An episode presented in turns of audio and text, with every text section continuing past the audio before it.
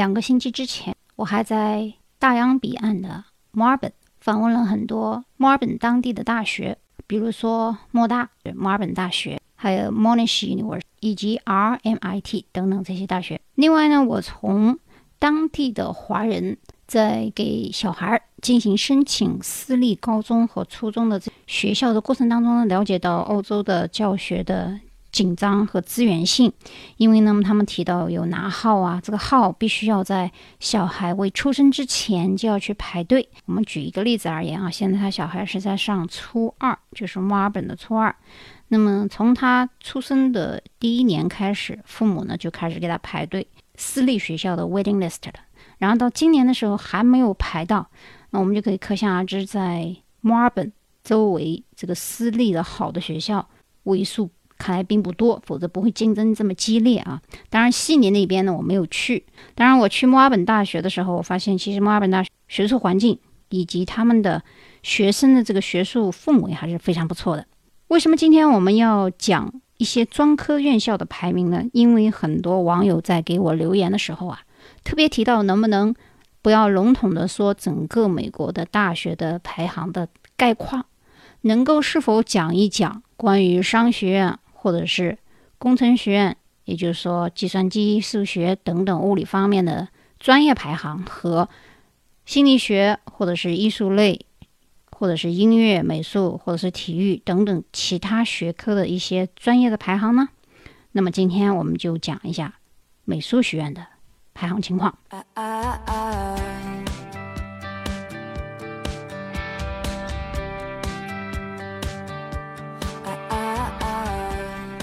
为什么今天我讲的这个标题啊，不叫做艺术学院，而是美术学院呢？非专业的情况下，把这个艺术的概念给混淆。那么很多曾经讲过美术学院或艺术学院的人啊，你一听就知道他不是搞这一行的，通常是可能借鉴了某个老师的文稿，或者在网上搜了一段文章，然后就开始照本宣科了。那么首先今天要带给大家的第一个概念就是 art。这个词在英文学位里面不是艺术，它的本身的含义呢，art 其实讲的是文科学位。那么什么叫艺术呢？那么艺术的英文的翻译，其实如果用中文直接单纯的翻译叫纯艺术啊，就是 fine art。我一会儿要讲到这个纯艺术与艺术的分别，我们不能笼统的叫它为艺术学院，虽然。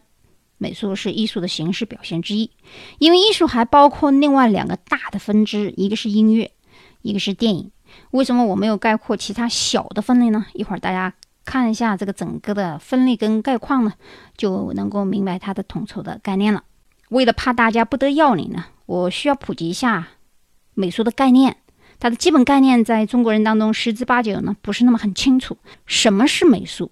什么是美？什么是术？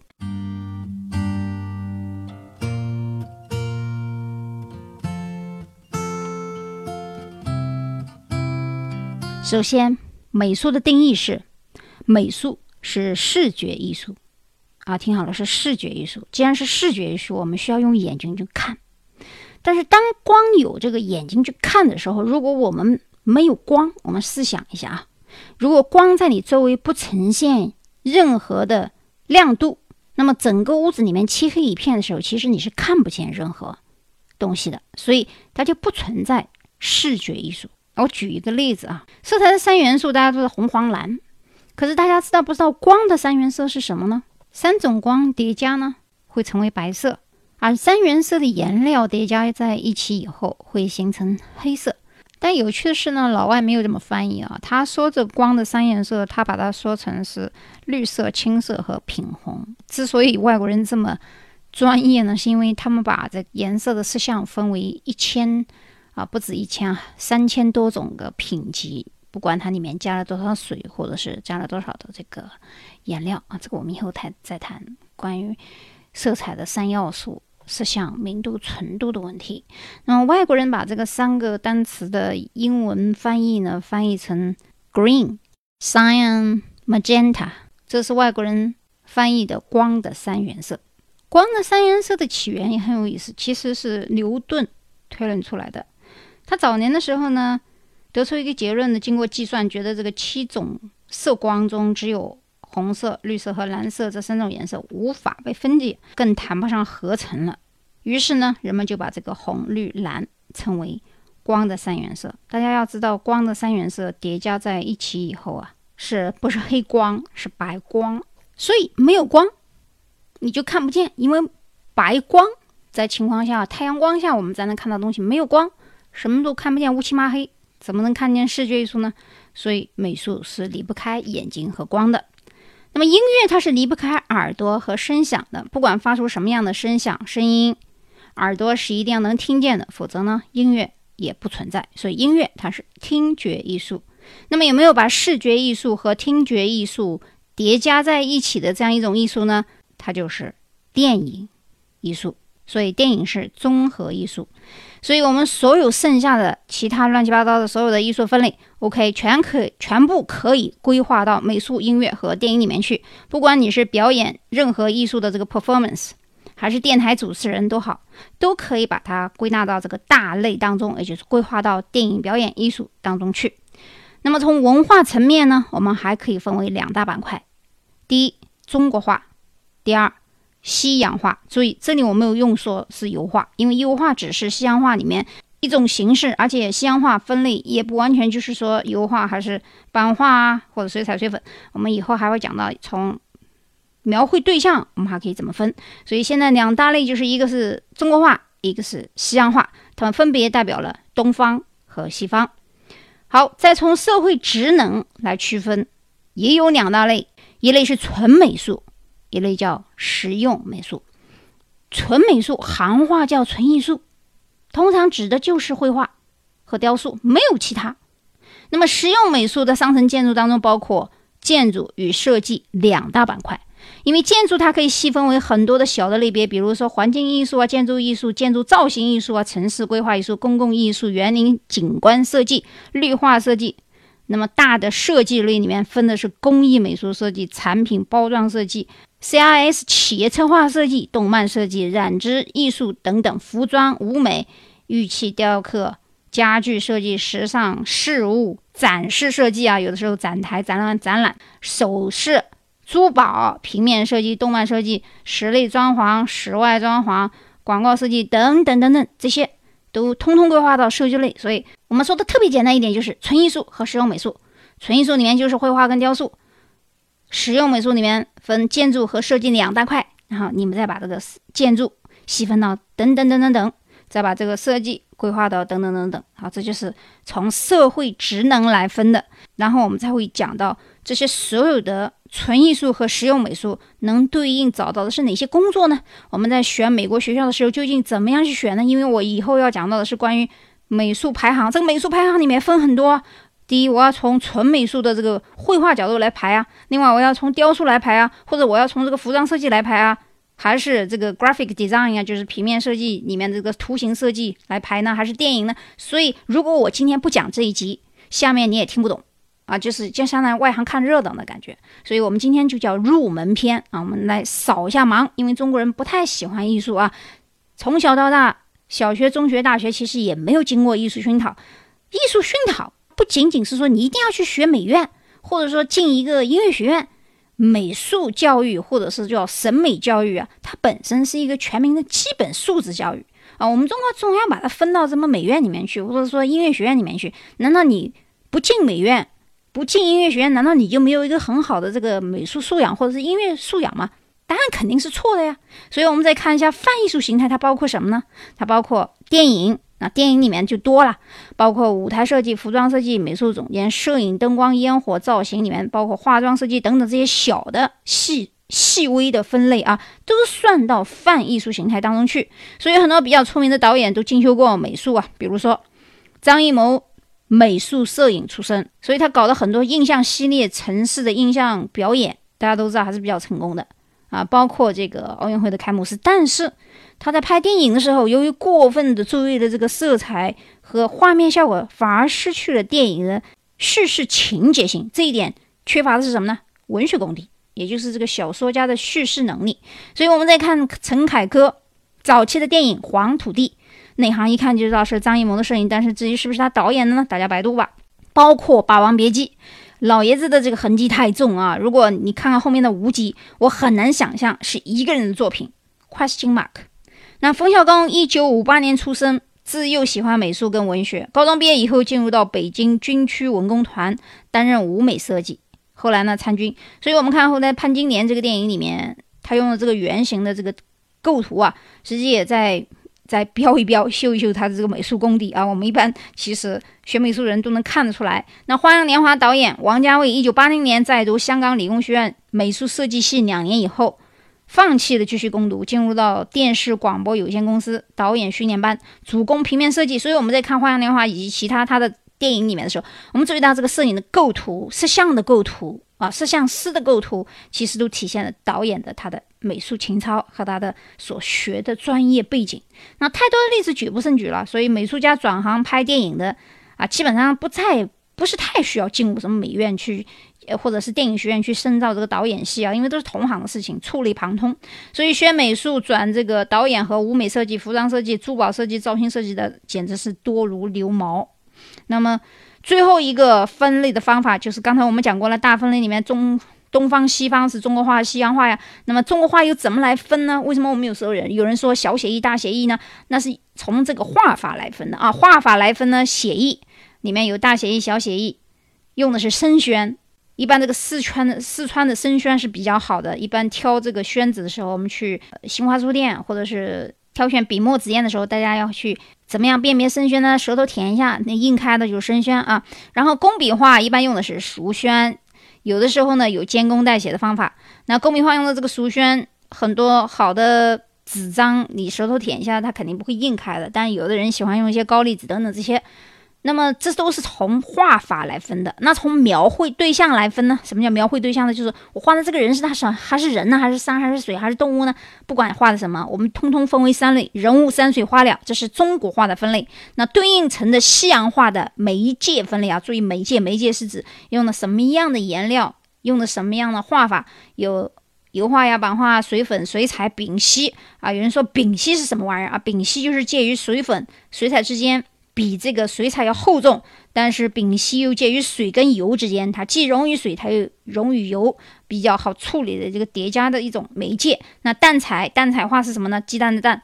文艺复兴时期之前还没有发明出这个油画颜料，所以都是用蛋清呃来调这个颜料做的画。我们很多叫那个时期的话，我们叫淡彩画。还有色粉画呀、色粉笔呀、蜡笔呀、玻璃雕刻啊、啊壁画等等等等，这些都称之为。以这个西洋媒介和形式来分位的分类的西洋画，那么从描绘对象，刚才我们说过了，中国画叫人物、山水、花鸟，外国人叫什么呢？叫肖像、静物、风景，这是一定不能错的。谈论一个中国画的时候，你说这个山水画，你把它叫成风景画，就有点不太入流、不入行啊、不内行的这种说法评论。如果你是艺术评论家，或者说是美术评论家，你不是这个画画的，但是你的这个美术史。基础比较好，美术史论、美术评论，我们在点评中国画的时候，尽量用专业术语啊。山水画就叫山水画，不能把它分为风景画。中国的花鸟画就叫花鸟画，你不能说它叫动物画。那在西洋画里面，虽然这个静物里面它有的时候动物也是瓶瓶罐罐的东西，但你最好不要把它说成花鸟啊，这样也啊也不太正统。我放了两幅我自己画的画在我的微信公众号上，Mona World M O N A W O R L D 上面呢，大家可以去看。我们在讲这个文案的时候，很多人觉得我讲的内容挺多，但是有有点跟不上啊。那么我希望大家就是先看一下我的文案，文案里面讲的内容跟音频差不多，但是呢，音频会讲的内容会更发挥的多一点。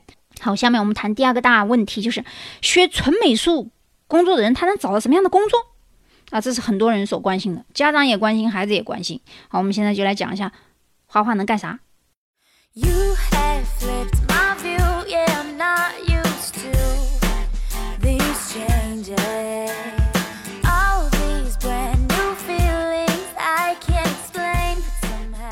绘画所对应的职业呢，有大学教授、职业画家、画院专业画师，或者是国家评定的。那么高中或者是小学、技校、中专等等这些老师，这是做这个纯艺术，也就是绘画这个职业所能当的这么一些职业。那么搞什么电影广告绘画的呢，都不能叫做纯艺术了，因为都可以规划到实用美术当中去。因为目的呢是为了赚钱，而纯艺术工作者往往初衷呢不是为了赚钱，一般是为了艺术献身，要么为了教育。所以画家生前贫困的比较多，死后出名的也很多，比如说梵高、伦勃朗。举个例子，伦勃朗在世的时候不算太富，虽然说。很多人觉得伦勃朗的接画生意挺好，但其实他在画完《夜巡》之后啊，生意尽毁。晚年的时候呢，基本是靠人养的。高更也是很苦。印象派后期三大家，也就是塞尚活得还比较滋润，但肯定也不如毕加索活得欢畅。这里有个题外话呢，就是音乐和文学其实也是一样的，大多数这个名家，只要不是门德尔松、托尔斯泰之类这个祖上比较富裕啊，不管是否成名，经济呢大多窘迫。巴赫呢，一辈子被当佣人使唤，而且巴赫应该算死后才成为大家。他的第一次作品演奏会是他死后八十多年以后的事情了。啊，门德尔松发掘了他，所以做纯艺术的人呢，多半都很穷困，从古代到现在都差不多啊，个别有些例外的。但是考美院的时候，为什么中国八大美院，北派中央美院为代表的素描色彩创作要求极高，南派浙江美院后来改名为中国美术学院？也是非常难考，只有当初呢，大家在考这个中国八大美院纯艺术，比如说绘画和雕塑的时候进不去了，才会去考虑工艺类的。那么工艺类首屈一指的第一块头牌当然是中央工艺美院。那中央工艺美院被清华收购以后，重新改组变成清华美院，重的呢是设计类。陈丹青在中央工艺美院，就是现在的清华美院。招收研究生画系学生的时候呢，一一个都收不到。主要的原因呢，是因为这个油画系的学生或者是美院的学生没有通过美术高考那个英语这一关。但实际上，很多人在花费时间画画的时候是没有时间去学英语的啊。通常这个画画的英语、数学都不好。呃，原因呢，纠结于是很多年前中国的教育制度，数学不算这个高考分啊。在我那年，我记得八几年的时候吧，嗯，不管我数学考多少分。反正都不算，所以我那个时候数学也不好。那么现在为什么我一个艺术高考生到了美国能拿下美国名校的数学系的学位呢？所以可见，其实中国的教育体制是有问题的。那么学生也不一定就很差，只要他有这个兴趣，或者说他这个基础，让他从底下再往上慢慢爬，打好基础的话呢，其实是可以拿到其他学历的。所以就是教育体制其实蛮害人的。那么陈丹青也曾经。一通臭骂，说这个教育体制害人，害他招不到这个有画学学生，所以辞去了清华美院的教授的这么一个职务。那么，中国古代画家八大山人啊，比如说扬州八怪当中的金龙画花鸟的。郑板桥画这个也是画花鸟，金庸除了画花鸟，有时候他还画一点人物，那么都很穷。那个时候靠这个扬扬州盐商的救济。话说唐伯虎也算是风流倜傥了，其实呢也挺穷的。那赵孟俯因为他是出生于名门望族，加上呢是宫廷画师的身份，因为大家知道古代的时候宫廷画师呢也算是一个职务啊，在这个皇帝身边干活呢不会不会算是太差啊。赵孟俯算是混得还不错。那当代陈丹青算是比较富裕的，那也是在美国纽约被迫画了很多以西藏题材这样的画。你问他自己，估计也是很累、很讨厌。就是画家是很讨厌去重复画一个题材，多半喜欢自己去创作。但是由于要谋生嘛，那也有市场嘛。关于这个问题，我想解释一下，在美国啊。美国的历史教务书，从小学、中学、大学，都是把西藏和蒙古划分到中国版图之外和政治管辖区域之外的。甚至于谈到汉族文化，总要加一个汉藏文化。哦，我们中国人在小时候，很多语文老师其实也不太清楚这个词的定义啊，他们不知道在教育学生的时候，潜移默化当中已经输送一些。不完全正确的思想。那在美国，我看下来以后，就大部分美国的低等的人群和教育素质不够高的人，其实也被洗脑洗得不轻。所以在这个情况下，为什么有的人在画油画的时候，为什么以西藏题材的就容易出名？因为美国人就以为觉得这个西藏啊、蒙古啊有多大了不起的。好，说起来，我们中国人是以唐宋元明清来代替。那么在国外的话，元代这个历史。在美国历史书上是改写为蒙古国侵占中国一百多年的占领历史的，所以在西方国家，很多人去蒙古时候还给这个成吉思汗跪拜的时候，顺带也会抹杀一切关于中国文化对元代的影响。其实说句老实话，不管是哪一个种族侵占哪一个种族的文明，或者是同种族的文明不同流派的统治，你主要是看统治者接收的是哪一个国家的文化。如果元代的时候他接收的是中国的文化，用的是中国的政治体系和官僚制度，那你就不能说是蒙古占领中国。所以我在跟老外反驳的时候，我就说人站在这儿。有啥用？用的都是咱们的制度和体系，连个文化跟文字都没有。所以说，有的时候你要是跟老外吵架的时候，你要有理有。另外，你要驳斥的就是要让他理解到问题的深刻性在哪里啊，倒不是说咱们要争论是我元代还是蒙古统治中国。那这个问题其实不重要，重要的是谁统治谁，看看是用的谁的文化和文明啊。后来陈丹青转行了，转行加两引号才算是轻松。那陈逸飞画的好好的，非要去拍电影，结果累死了。啊，他是真的累死了。虽然说美术转行做导演成功的不计其数，楼上呢我也举了很多例子，但是还是需要有叙事的能力和文学的功底。正因为老谋子太注意画面效果，缺乏这个叙事的能力啊。所以电影的情节性呢就比较差，搞这个印象山水倒是还不错的。也许这个陈逸飞也太过于追求完美主义，电影不是画画，也不是画油画，抹来抹去一层又一层的，不能完全追求这个特殊的像理发师这样的拍摄角度。虽然说拍摄角度是挺特殊，但是它不具备美感，也不舒服呀。啊，我不知道有多少人看过理发师的前段部分是他拍摄的这个电影，但是我觉得虽然说有人评价说，哎呀，这色彩和构图的角度是不错，但是我们要理解一下这个电影艺术啊，它不完全是一个视觉的东西，它里面讲究情节性啊、铺垫啊。悬疑啊，然后怎样进行人物的穿插和交代啊？情感的交流不能够过于粗呃粗鄙呀，也不能突兀啊。文学上还是需要有一定的功底的。所以我们看到很多有一些好的导演，也许他在美学上欠缺，但是在叙事性上面和表达故事的这个流畅性上，要比这一群人要好很多。好，我们再看雕塑专业，它能对应的职业呢，基本上都是自由职业雕塑师或者是大学。技校的老师，但是这里我要提一下的是呢，雕塑它是介于一个纯艺术和实用美术之间的范畴。如果雕塑家想赚钱，他实际上是可以为商场、政府机构以及文化机构以及私人所雕刻作品的。所以，好，我们刚才就讲了这个整个纯艺术能干的工作，听起来都很穷啊，谈不上什么大富大贵，但是肯定饿不死。那么，既然这两种纯美术形式看起来很一般，为什么考美院的学生还是要以纯艺术为高标准的门槛呢？原因呢，就是因为如果你能够考上美院的纯艺术系，转行到任何一个设计类别都是非常容易的。因为呢，这个素描色彩创作，如果你不过关的话，也许可以进入到其他设计系。但是如果你想进入绘画系，反之是不能的。所以这里有一个潜台词，就是说搞纯艺术的人一般不大看得起这个搞设计人。当然，我并不是说是贬低这个搞设计的人啊，因为搞设计里面也可以分出三六九等，而搞设计的人绝对呢不敢小觑这个穷困的纯艺术家一族。原因呢？就是因为搞纯艺术的人，随时随地可以转换专业进军设计行业，是任何时候毫不夸张。原因呢，就是因为基本功太扎实。我们打一个比喻啊，如果说理工科的基础是数学的话，那么美术的功底呢，就是绘画的能力。所以，虽然现在很多国家已经不太重视绘画和手绘能力了，比如说美国、日本以及欧洲，他们的计算机绘画水平超乎一流。不过呢，手绘这个东西啊，永远不可能被计算机所替代的。即使现在很多人画。效果图也用受 CAD 啊，或者是其他的一些 3D 渲染去画，速度的确是快。但有时候我们发现用手绘画出来的效果图它更灵动、更生动。这也是有的时候行业要求在手绘和计算机之间它有一个融合性和差异性。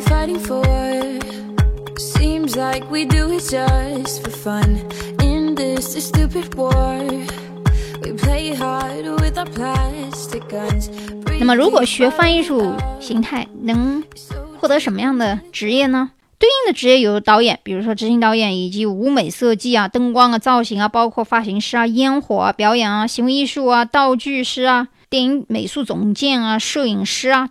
甚至于包括后期的这个剪辑，如果你有这个美术基础的话，都会事半功倍啊！这一大族群人其实是可以赚很多钱的啊！比如我上面提到那几大导演，包括张艺谋、冯小刚、王家卫等等，都是学过美术当导演的，学过美术当演员的其实也很多。举个例子，非常著名的一个。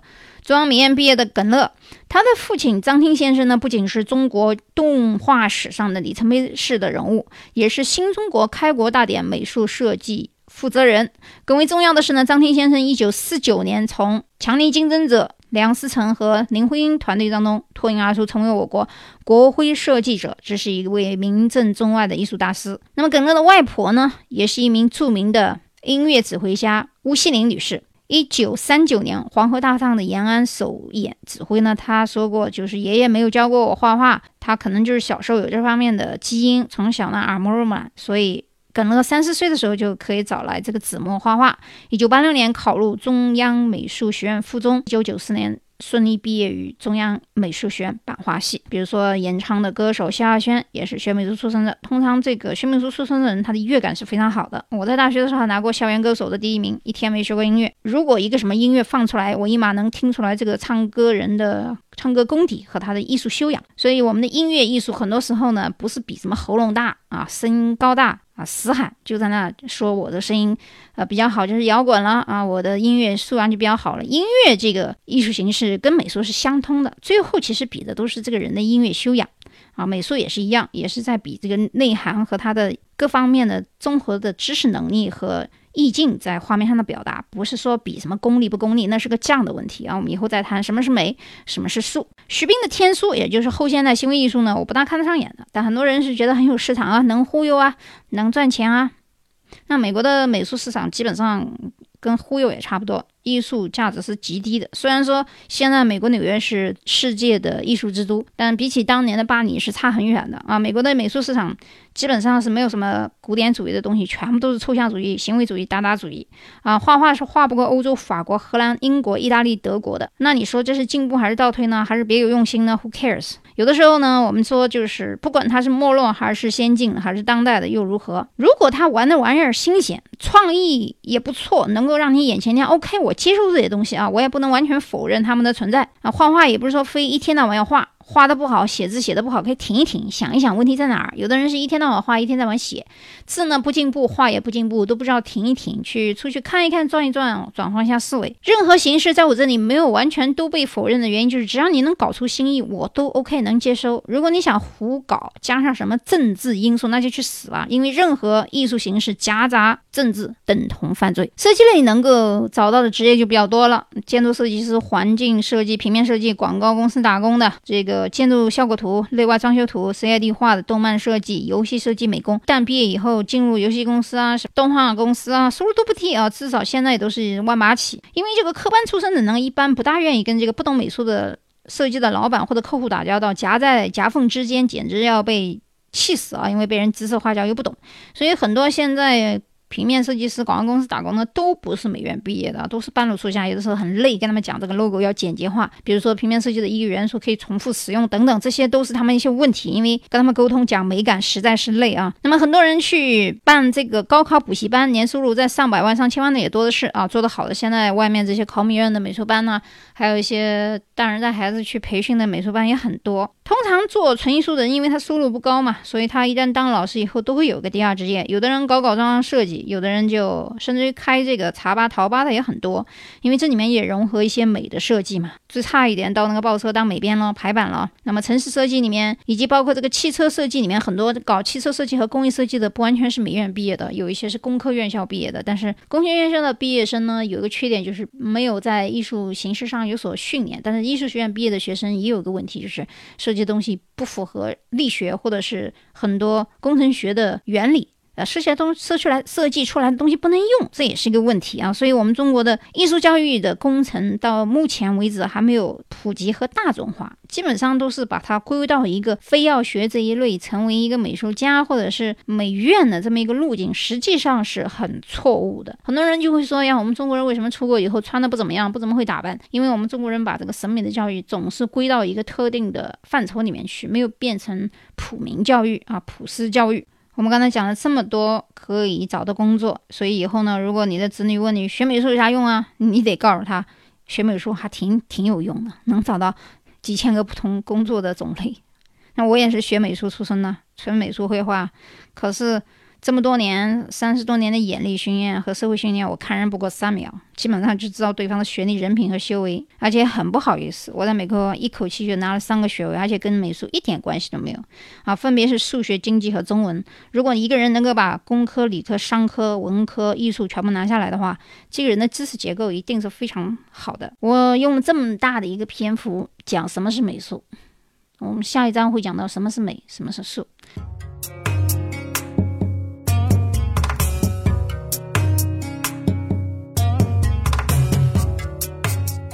那么现在呢，我就引入到正题。其实我讲这么多，都为了讲一下关于美国的很多美术院校哪一个好，哪一个不好。但如果我不讲这一章呢，你就不明白为什么我说罗德岛设计学院会排第一。它排第一的是什么呢？它排第一的是 graphic design，就是图形设计。所以罗德岛设计学院和布朗靠在一块儿。如果你学的是呃商科或者文科，其他在布朗大学的话，其实可以去罗德岛设计学院兼学一些科目。他们两个学校之间是可以互转学分的。所以如果你想上罗德岛设计学院，或者你已经在布朗的话，可以学一下设计，非常好。因为罗德岛罗德岛设计学院是 graphic design 排美国全美第一的大学啊，graphic design 呢。我们刚才已经讲了很多设计分类分类了，所以我在讲每一个大学的时候，我会顺带提一下它究竟是在美国哪一个美术分类当中排行第一。一会儿还会讲到关于绘画类和其他服装设计类的排名第一的。那么一般申请美国专业美院，它的这个流程是什么呢？一般都要做一个的。Project 或是 portfolio，这个 portfolio 呢，一般什么意思呢？portfolio 就是说里面要含有你的个人的专辑，这个专辑你可以是打印成册，也可以是印刷成小的图片，或者是做成 CD，甚至于包括 DVD 都可以。这个图片的格式一般最好是 JPG 的，或者是 PDF 的。音频的时候我讲到色彩的三元素和光的三元素，那么这个 RGB 红、绿、蓝，也就是光的三颜色所形成的。这个格式在 Photoshop 里面，我们用的 RGB 会比较多。好，那么下一章的时候呢，我就会涉及到所有的各类排行的设计院校的分种和分类和申请方法了。那么如何去选择你的素描色彩创作，或者是其他服装效果图的这个细节呢？我们下一集呢会仔细去讲。那么今天我会介绍一个这个帕森斯设计学院。帕森斯设计学院的服装设计在美国是排第一的，地点在纽约，芝加哥美术学院。芝加哥美术学院不是芝大啊，芝大跟芝加哥美术学院还是有区别的。虽然芝加哥大学的美院也不错，但是芝加哥美术学院它的全称是 The School of the Art Institute of Chicago，那 S A I C 是它的简写，不要跟那个芝加哥大学混淆啊。这个学校可以算是全美综合排名第一的。我刚才说了，又说罗德老师第一，又说刚才这个帕森斯是第一，但是我现在又说芝加哥美院是第一，那有的人就糊涂到什么第一呢？芝加哥是重在绘画跟设计，它的多媒体绘画、陶瓷、多纤维设计和摄影啊，都是名列世界前茅的，所以它的综合排名在艺术类是排第一的。我们今天的节目呢就到这里，下一期的时候我会把所有的美国的美院，不管是绘画设计还是陶艺还是摄影，包括电影以及导演、后期制作以及服装设计等等这些，全部罗列到一个专辑里面去。那是我下一章要讲的。另外，我想提的是耶鲁的美院也是相当不错的。好，我们下一期再见。No more do I see the starlight caress your hair. No more. Tender kisses we used to share. I close my eyes and clearly my heart remembers. A thousand goodbyes could never put out the embers. Darling, I love you so.